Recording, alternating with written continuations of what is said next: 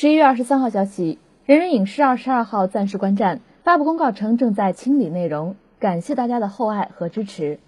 同日，以电影中文字幕为主的主题资讯交换平台射手网昨日发布公告称，需要射手网的时代已经走开了，因此今天射手网正式关闭。人人影视公告称，网站正在清理内容，感谢大家的厚爱和支持。人人影视呢是由2004年由加拿大的一群留学生创建，至今已有七年多。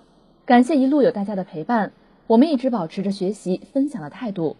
不管是翻译优秀海外影视剧，还是世界名校公开课，希望我们的这些劳动能对大家有所帮助，这就已经足够。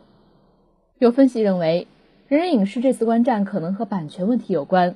那在上月底，人人影视字幕官方微博曾表示，由于受到版权压力。人人影视网站将在十一月底清除所有的无版权下载资源链接。随后呢，该微博很快被删。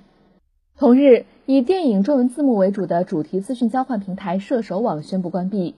站长沈胜在公告中称：“我所希望射手网所具有的价值，就是能令更多人跨越国家的樊篱，了解世界上不同的文化。如果这个网站有帮到人，我就已经满足了。